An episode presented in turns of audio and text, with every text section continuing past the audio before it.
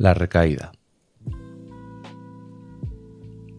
Habían pasado dos años, creo que fue, cuando, cuando tuvo la recaída. Había ido pasando todos los controles perfectamente, ningún indicador daba señales de que el cáncer se hubiera reproducido en cualquier otra parte, las analíticas estaban bien, los escáneres daban bien, pero mi padre empezó a notar unos dolores en la espalda. Unos dolores que no eran normales porque él ya sabía lo que era un dolor de la espalda, le habían operado dos veces de la espalda para quitarle unos dolores y algo le decía a él que, que no estaba bien, que la cosa no, no iba bien. Entonces mm, llamó a su, a su cirujano, que es el que le llevaba las, las pruebas de escáner y demás para hacerle el seguimiento.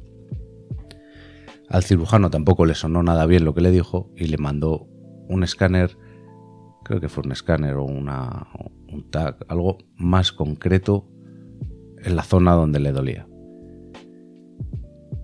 Y sorpresa, el cáncer había vuelto. El tumor, creo recordar que fueron unos 6 centímetros. Había pasado desapercibido en la anterior revisión, de la cual no hacía ni un mes que la había pasado. Y recuerdo ese momento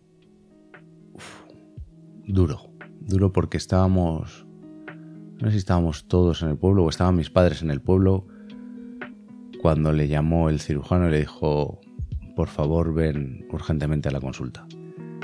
Yo acompañé a mis padres, no, no me dejaron entrar porque solo podían entrar dos personas. Y recuerdo verle salir con cara de... No sé si decir como que no se habían enterado bien o no lo habían asimilado. Y al, al leer o al, contarme ellos lo que le habían dicho, mi preocupación eh, explotó. Mm, ya te digo, no sé si es que no se habían enterado. Mis padres eh, son jóvenes. En aquel momento mi padre tenía 58 años. O sea, no es el decir, es un señor muy mayor que no se entera de lo que le, le están contando. Pero es algo por lo que ya has pasado, de lo cual no quieres oír hablar más en tu vida.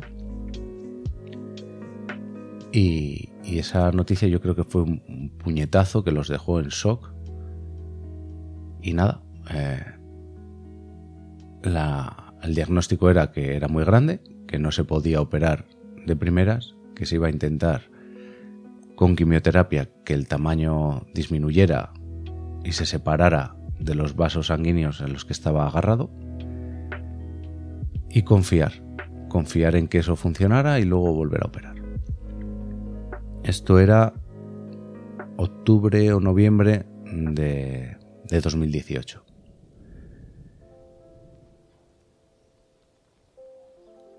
Para esta quimio, eh, me acuerdo la conversación que tuvo, volví a acompañar a mi padre, evidentemente, por, pues porque mi madre no se podía coger todos los días o te tienes que organizar. En una enfermedad tan larga te tienes que organizar. No es un ingreso de dos, tres días en los que, bueno, pues uno se lo come todo o...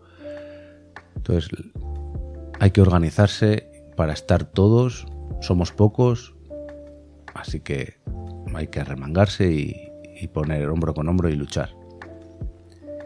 Me acuerdo que la primera pregunta que le hizo mi padre a la nueva oncóloga, porque no era el mismo oncólogo que, le había atendido en, el primer cáncer, fue, ¿este tipo de cáncer es, es hereditario? hereditario?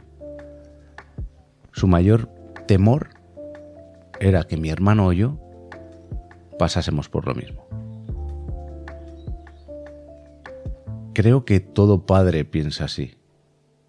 Pero, mm, no sé, me, erizó la piel en ese momento.